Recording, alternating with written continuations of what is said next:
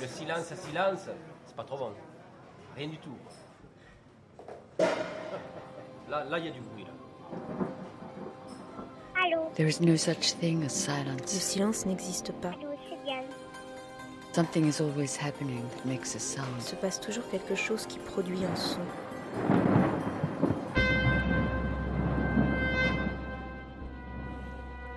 Bienvenue dans Récréation sonore sur Radio Campus Paris. Muriel KS au micro ce soir. Récréation sonore. Sur Radio Campus Paris.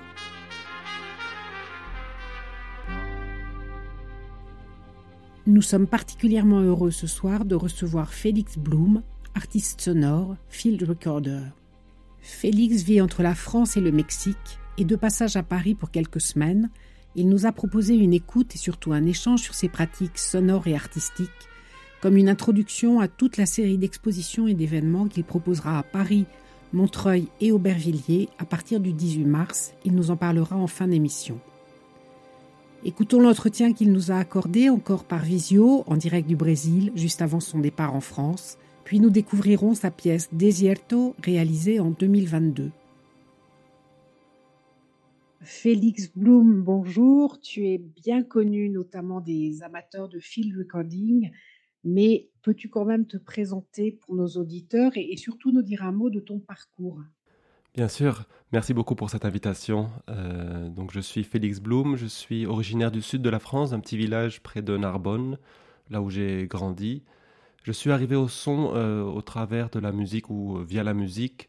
Euh, j'étais bon, j'étudiais les percussions classiques au conservatoire et j'avais envie de, ben, quand il a fallu choisir une carrière professionnelle à 18 ans, en tout cas d'avoir cherché une orientation, j'avais envie de continuer à travailler dans le domaine de la musique, mais sans forcément être le musicien. Donc, être ingénieur du son, au départ, c'était pour moi travailler dans les concerts de musique, c'était pour pouvoir faire de la sonorisation. Et c'est un peu ce qui s'est passé les premières années de, ces années de- d'études et de travail. Euh, assez rapidement, je me suis rendu compte qu'il y avait finalement assez peu de son, assez peu de musique dans ce travail-là. En tout cas, au début, qu'il y avait surtout voilà, des, longues heures de tirage de câbles, de démontage de scènes, de euh, flight case et euh, voilà de quelque chose qui n'était pas forcément ce que ce que j'avais imaginé. Et c'est comme ça qu'après deux ans de BTS audiovisuel à Toulouse, j'ai fait une école de cinéma en, Belgique, à l'INSAS, euh, donc en option son aussi, ce qui a permis vraiment de m'ouvrir le, panorama du son, euh, de la prise de son, et petit à petit m'orienter euh, vers la prise de son documentaire. En- voilà, j'aime bien penser que en fait le moment où je commence à étudier le son, c'est le moment aussi où j'arrête d'être musicien, où j'arrête d'étudier la musique au conservatoire. Et j'aime bien penser que le son a pris d'une certaine manière, a pris la place de euh, laisser vacante par la musique. Et donc petit à petit, il y a cette, euh, cette écoute sonore, cette prise de son qui va euh, ben, migrer de la, de, la prise de son pour des projets de documentaires, de reportages, de films, de radio, qui va petit à petit laisser la place à la création sonore et donc au fait d'utiliser par moi-même ces sons, d'utiliser euh, d'utiliser les sons pour de, pour de l'installation sonore, pour euh, de la vidéo, pour, euh, pour des projets sonores, en fait, sous, tout- sous toutes leurs formes, euh, en utilisant ce médium-là de, de- du son et avec cette idée de- de- d'inviter l'auditeur à l'écoute, d'inviter le spectateur à l'écoute et de comment travailler en fait finalement cette écoute qui est un peu un, point central ou un fil rouge de différents projets que j'ai pu faire. Alors, on associe beaucoup ton nom au field recording, mais en fait, qu'est-ce que ça veut dire le field recording? Comment tu définirais ça, toi? Alors c'est une bonne question, hein, parce que le field recording, moi j'ai découvert en fait que le field recording existait quand j'ai commencé à en faire, on va dire, ou quand j'ai commencé à, écouter des sons en fait euh, sur mes premiers tournages, donc euh, au Mali 2000 en 2005, j'étais encore étudiant à Bruxelles, c'était mon premier euh, tournage de documentaire. Et en revenant de ce tournage, de ce voyage, j'ai décidé de commencer à partager des sons sur une plateforme qui s'appelle Freesound.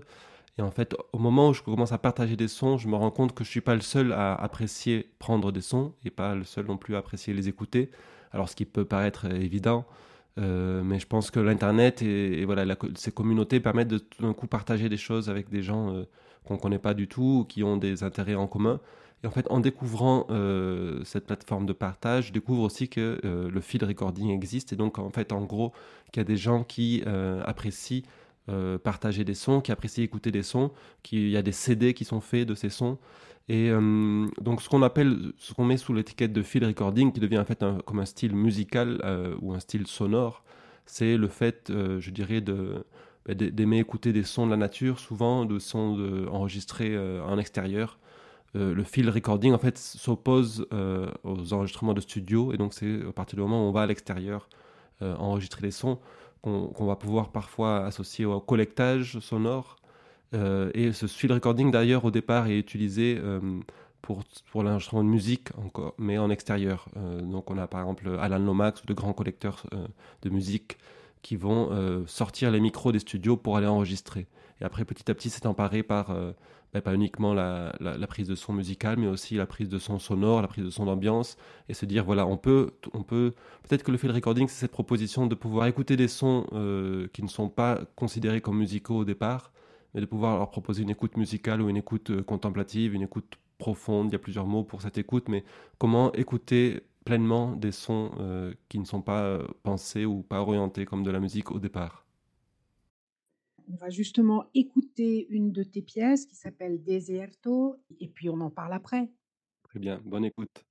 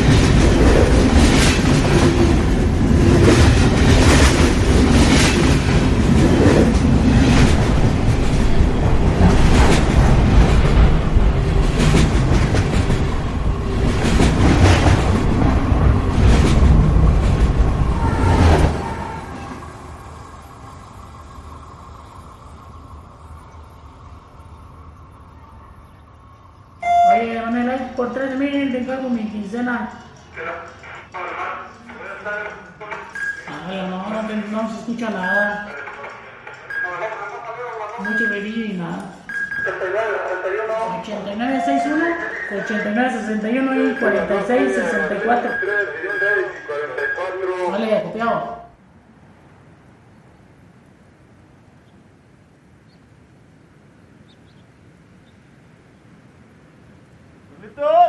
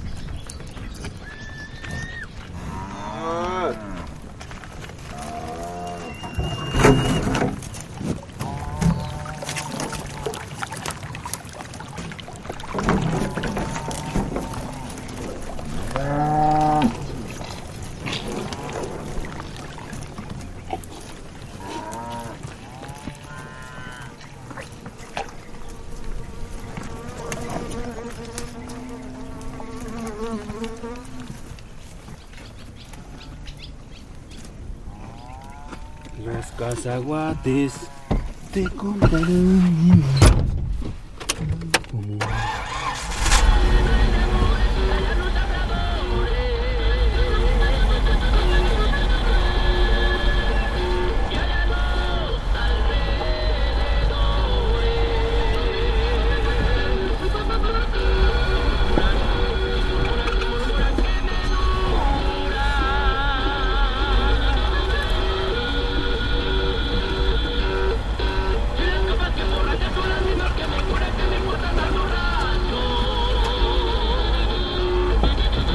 bien, David. Aquí está bien.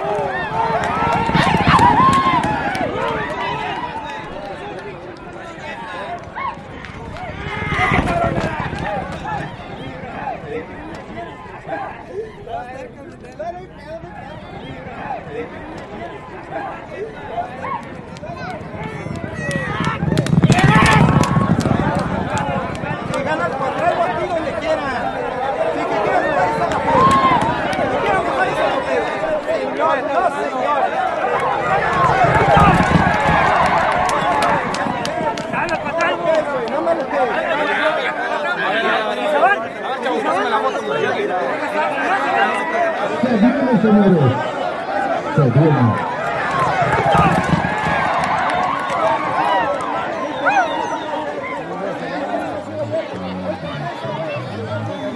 A nombre de la empresa del Hermanos Barrios, le damos las más sinceras gracias.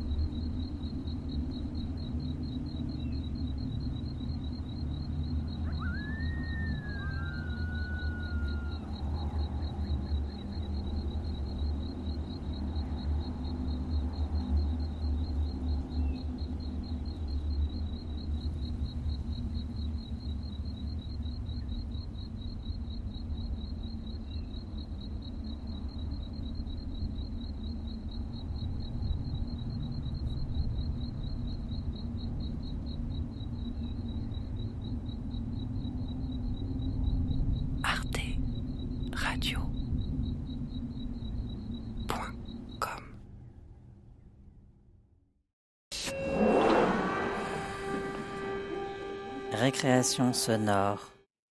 Alors, Félix, dans une pièce comme celle-ci, euh, qu'est-ce qui est prévu avant le tournage et euh, quelle est la part de euh, la surprise, de la découverte lors de la prise de son?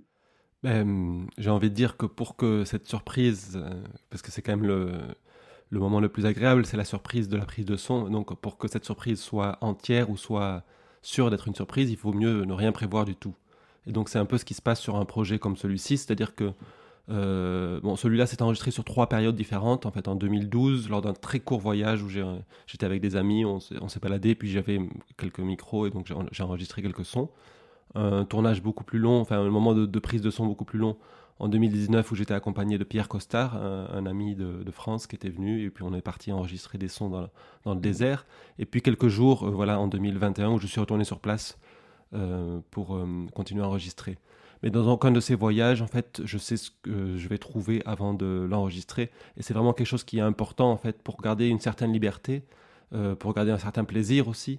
Et puis, euh, je pense que c'est quelque chose quand même qui fait partie de, de l'acte de la prise de son. C'est-à-dire qu'on est activement en train d'écouter, activement en train de chercher, mais on ne sait pas forcément ce qu'on va chercher. Et d'ailleurs, même si on sait ce qu'on va chercher, euh, c'est assez rare de, le, trouver. On trouve souvent d'autres choses. Si on se dit, tiens, à tel endroit, on peut enregistrer le son de tel oiseau le matin, euh, c'est magnifique. Il y a, euh, en, gé- en général, quand on va au même endroit pour l'enregistrer, on, a tout sauf cet oiseau qu'on est venu enregistrer. Et alors, ça pourrait devenir une frustration, mais si ce n'est que, ben, en fait, on va découvrir plein de choses. Et puis, peut-être qu'un berger va passer, il va nous parler, on va se faire embarquer par lui, on va passer la journée à enregistrer des sons de berger. Alors, certes, on n'a pas notre son d'oiseau qu'on voulait, mais on a euh, une rencontre, on a d'autres sons, on, a un apprentissage, on a une écoute de l'autre.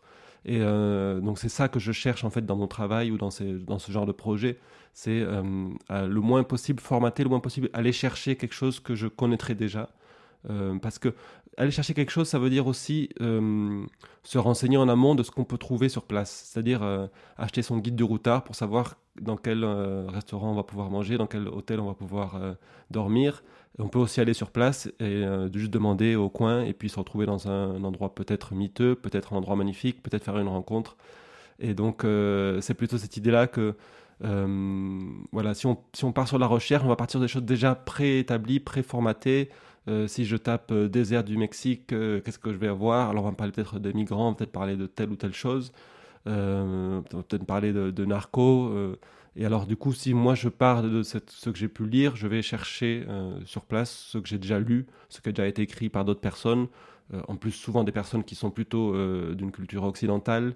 Et donc du coup, moi ce qui m'intéresse, c'est justement de pouvoir ben, découvrir, être surpris, et donc arriver sur place avec le moins possible d'a priori. Euh, je pense que les micros aussi ont cette, cette, euh, euh, cette puissance ou cet avantage de pouvoir être des récepteurs. C'est-à-dire qu'on met le micro, même si les gens ne connaissent pas ce que c'est le field recording ou ne connaissent pas la prise de son, ils savent assez bien qu'un micro est que- quelque chose qui peut les écouter, quelque chose auquel ils peuvent se confier. Et j'aime bien penser même que la nature qui nous entoure ou les animaux ben, voilà, ont aussi cette opportunité d'être reçus par ces micros qui sont placés. Et euh, je pense que les micros, à la différence de l'image, euh, reçoivent ce qu'on veut bien leur donner. Euh, l'image, on peut, on peut tout à fait faire un très beau plan de paysage avec une route juste derrière nous, avec une autoroute ou avec un immeuble. Et d'ailleurs, la plupart des photos de paysage sont faites. Si on retourne les photos de paysage, on va se retrouver avec quelque chose qui est tout à fait différent. Le micro n'a pas cette capacité-là. Ce micro, si on le met proche de l'autoroute face à un paysage magnifique, on aura le son de l'autoroute, même si le micro est directif. Et euh, donc, si on met le micro au milieu du village, bon, ben voilà, les gens peuvent être curieux ou pas, les gens peuvent s'en éloigner ou pas, euh, les gens peuvent s'approcher, les gens peuvent euh, se confier, peuvent raconter des choses ou pas. Et j'aime bien cette idée, voilà, que c'est un peu cette responsabilité d'être à l'écoute des gens, d'être à l'écoute d'un territoire et ben, des relations de ces personnes avec ce territoire. Alors justement, tu nous parles de micro. On va faire un petit peu de technique parce qu'on a des auditeurs que ça va intéresser. Alors sur euh, cette pièce-là, lors de ces voyages-là, tu avais quoi comme matériel? Alors bon, ça c'est évidemment c'est une euh, des techniques qui se sont euh, qui ont évolué au fur et à mesure de ma de ma, carrière. hein. Les premières prises de son c'était avec des micros qui n'étaient pas à moi, c'était principalement, euh, même le premier tournage au, au Mali, c'était avec un, avec un mini-disque, euh, donc en 2005, parce qu'il y avait un mini-disque, une mixette et un, un couple MS. Donc pendant très longtemps, j'ai quand même utilisé des couples MS, surtout Sennheiser et MS, et Shops, pardon. quand j'ai commencé à acheter mes micros, moi j'ai acheté des micros Shops, donc, et là je vous parle à travers un micro Shops, voilà. donc c'est après petit à petit j'ai commencé à avoir mes micros, et puis c'est vrai que autant j'ai tendance à, réduire tout le reste, autant j'ai de plus en plus de micros. Donc euh, maintenant dans ma valise, j'ai toujours un couple MS Shops, j'ai toujours un couple RTF euh, Shops aussi, donc avec deux CCM4 et le couple MS c'était un CCM41 et un CCM8. Euh, et j'ai aussi un couple AB de Brulenkier 4006 qu'on m'a donné il y a quelques années, qui sont des micros Omni qui permettent une très belle, une très belle image aussi. Et donc principalement, euh, voilà, principalement pour ce tournage-là, alors comme, comme on était deux, donc du coup c'était soit l'un soit l'autre qui utilisait un MS, un RTF. En fait, j'aime bien toujours avoir dans ma valise euh, tout ce type de, tous ces micros que j'ai cités. Plusieurs, plusieurs de ceux-là, maintenant je les ai en double aussi, c'est-à-dire j'ai deux RTF, deux MS, euh, pour pouvoir voilà, faire d'autres d'autres configurations de micros. Par contre, j'aime pas me charger quand je pars sur le terrain, donc je vais rarement prendre peut-être parfois je vais prendre deux, types de micros, mais je vais jamais prendre euh, euh, tous mes micros avec moi parce que je, pense que l'encombrement fait partie aussi de. de, C'est-à-dire au plus on est léger, au plus on est dans, dans la vie, en fait, avec la, dans la rencontre.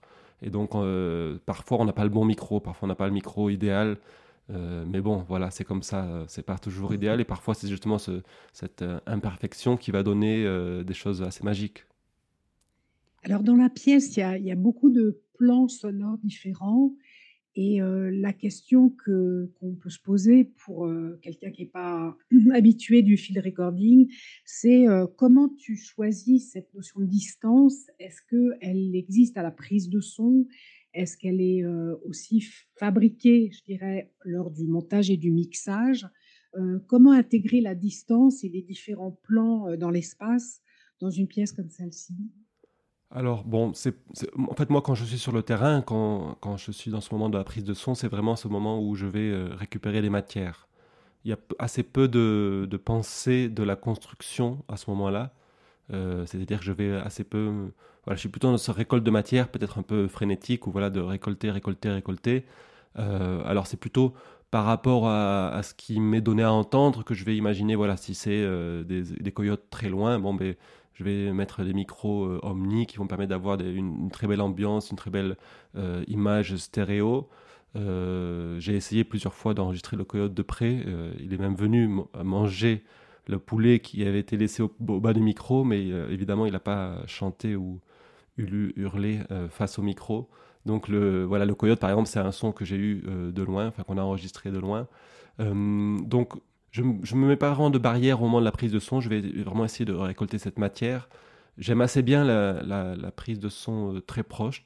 Voilà, je sais que c'est parfois quelque chose qu'on peut me reprocher, euh, d'avoir vraiment de...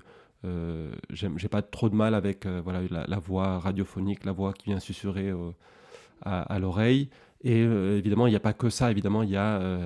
Voilà, D'ailleurs, la première voix de, de cette pièce, c'est un enfant qui parle au micro en fait, qui jouent avec le micro. Hein. Donc, euh, je la rencontre sur la place devant l'église, ils mettent le, ils voient que j'ai un micro, ils parlent au micro, puis je leur donne un, un, casque, et donc ils peuvent écouter, donc ils peuvent chuchoter ou parler très proche du micro, euh, et donc découvrir tout d'un coup l'amplification à travers mon matériel.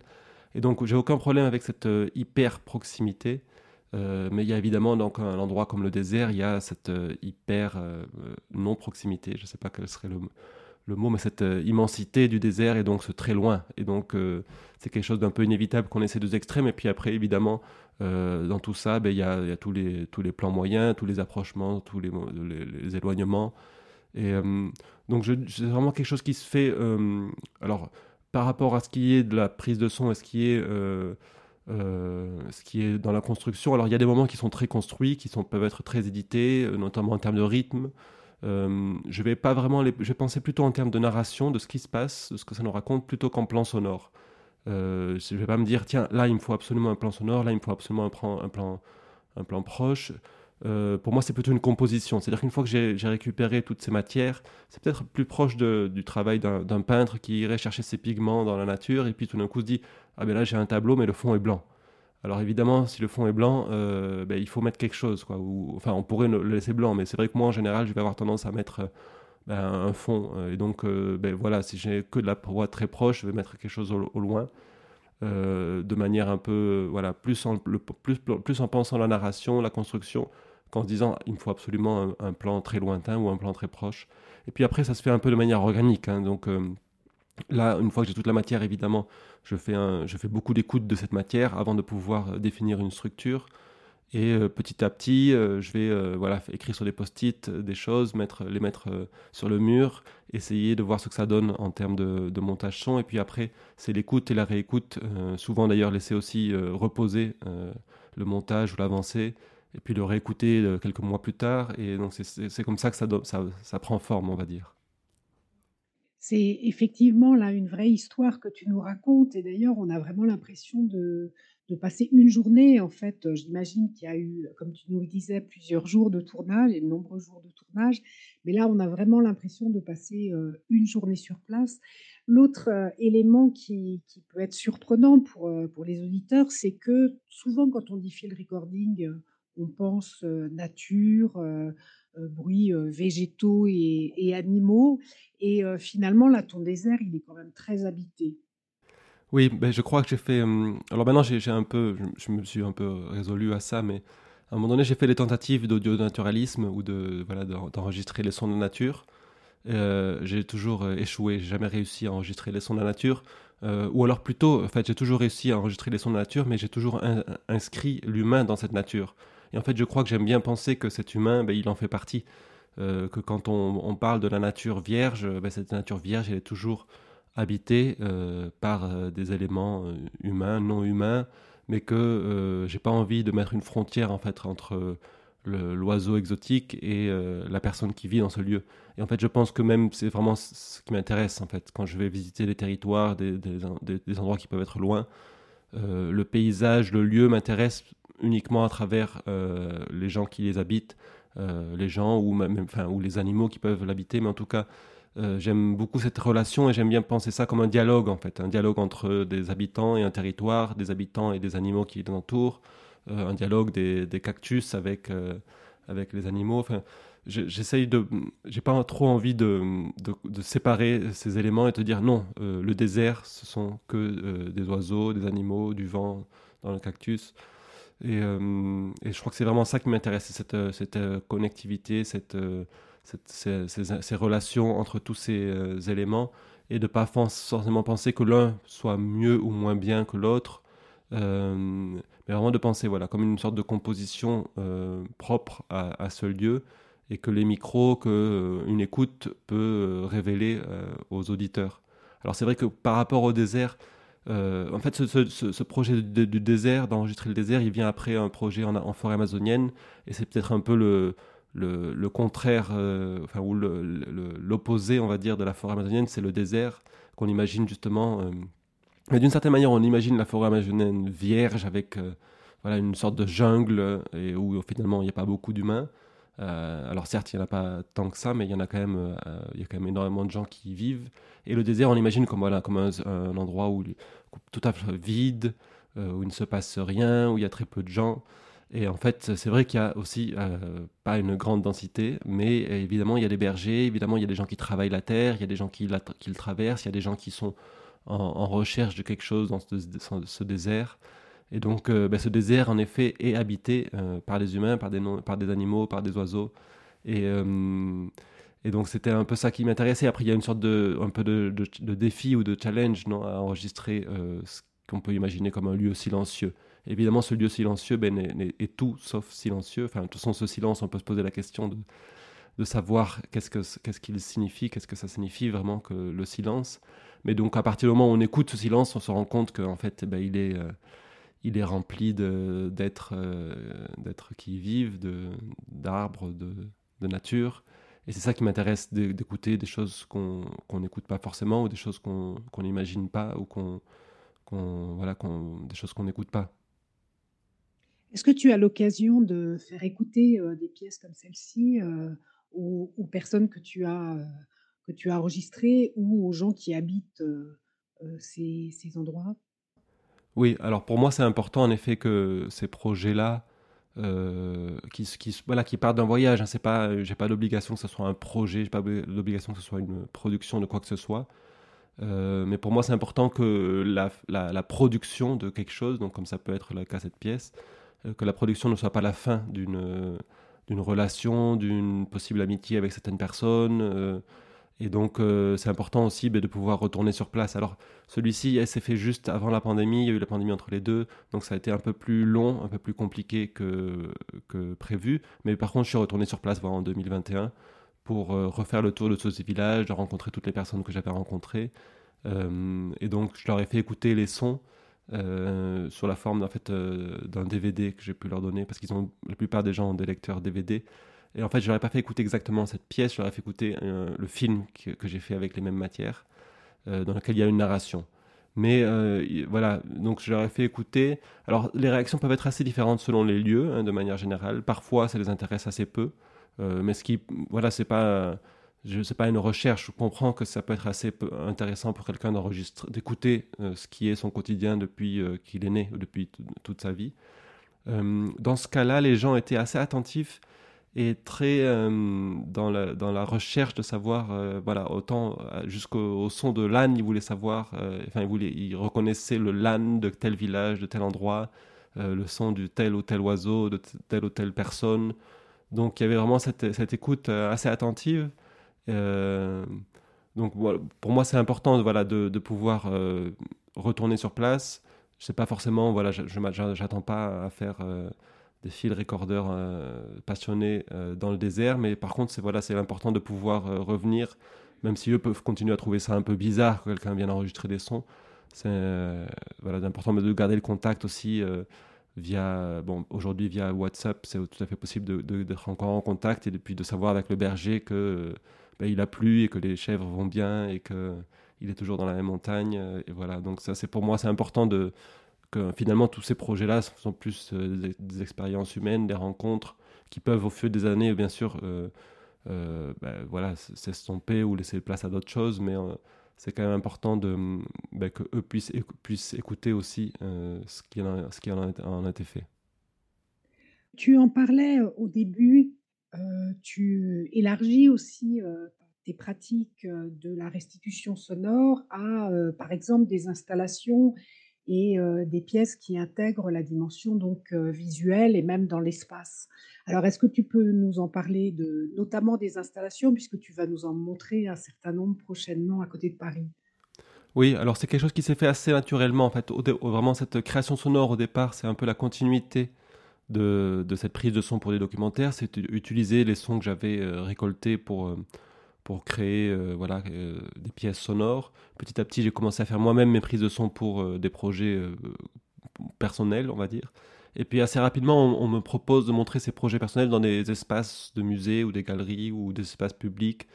Et donc assez rapidement se pose la question de comment habiter l'espace. Alors certes, on peut le faire avec un son stéréo ou un son sur quatre enceintes, mais j'ai envie d'utiliser assez rapidement l'espace pour proposer des expériences sonores au, public, aux auditeurs, et que, euh, et que ben, eux puissent se balader dans cet espace pour pouvoir euh, bah, soit interagir, soit euh, être à l'écoute, et, et en tout cas créer une sorte d'expérience qui soit unique à chaque visiteur, à chaque personne.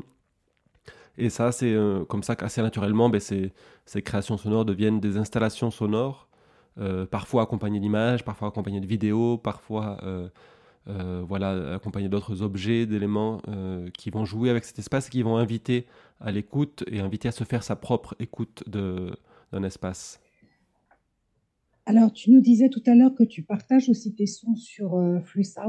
Alors, pour, euh, pourquoi tu as cette démarche-là? C'est une démarche particulière de partager tous tes sons avec la richesse que tu proposes? Alors le partage du son, c'est vraiment en fait le point de départ de mon travail euh, personnel. C'est l'idée de, bon, après ce premier tournage, voilà, en, Mali, où quelqu'un, un camarade de classe me parle de, cette plateforme, je commence à partager une dizaine de sons, peut-être, euh, de sons qui me semblent intéressants. Et voilà, c'est comme ça que je découvre ben, euh, tout ce monde sonore qu'il y a derrière la, prise de son, derrière l'écoute du son, derrière le, field recording. Et c'est, et c'est vraiment le point de départ, le partage. Euh, c'est quelque chose que jusqu'à aujourd'hui je fais, je continue à partager. c'est toujours important, mais pour moi, quand je fais la première création sonore avec des sons enregistrés en terre de feu, pour un documentaire, donc, donc une création sonore que je fais en 2012, qui est aussi sur Arte Radio, qui s'appelle Terre de Feu. L'idée, c'était de, se dire, ben, en fait, une prise de son n'est pas suffisante pour partager l'expérience que j'ai pu avoir de ce lieu. Et donc, il faut que je commence à aller monter, il faut que je commence à, créer avec ces sons, composer avec ces sons, pour être plus proche de l'expérience euh, sonore que j'ai pu avoir. Et euh, nécessité, la nécessité de partage, pour moi, est un peu le point de départ de mon travail personnel. Et c'est important, en fait, euh, aujourd'hui encore, qu'il y ait cette envie de partage. S'il n'y a pas l'envie de partage, il n'y a plus la nécessité de créer quelque chose, il n'y a plus la nécessité que ce soit une installation sonore, une vidéo, une pièce sonore. Euh, donc le partage est vraiment, est vraiment ce, ce, motivateur, on va dire, qui est derrière, euh, derrière mes, pièces.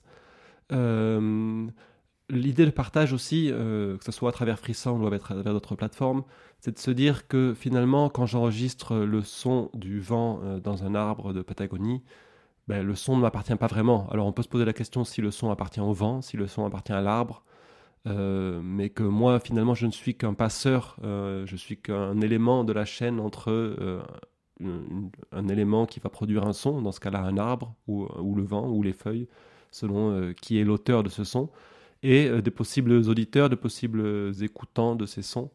Et donc j'aime bien me dire que voilà, finalement, moi, je, je ne fais qu'inviter à l'écoute des gens qui ne sont pas forcément allés en Patagonie ou qui n'ont pas forcément pris le temps d'écouter le son de ce vent et que donc euh, c'est un peu la responsabilité, c'est de, d'être voilà, d'être le maillon de la chaîne pour faire écouter, mais probablement le maillon de la chaîne le moins important, parce que finalement, sans l'arbre, sans le vent, il n'y a pas de son, euh, et sans écoutant, sans auditeurs, il n'y a pas de raison de, d'enregistrer ce son.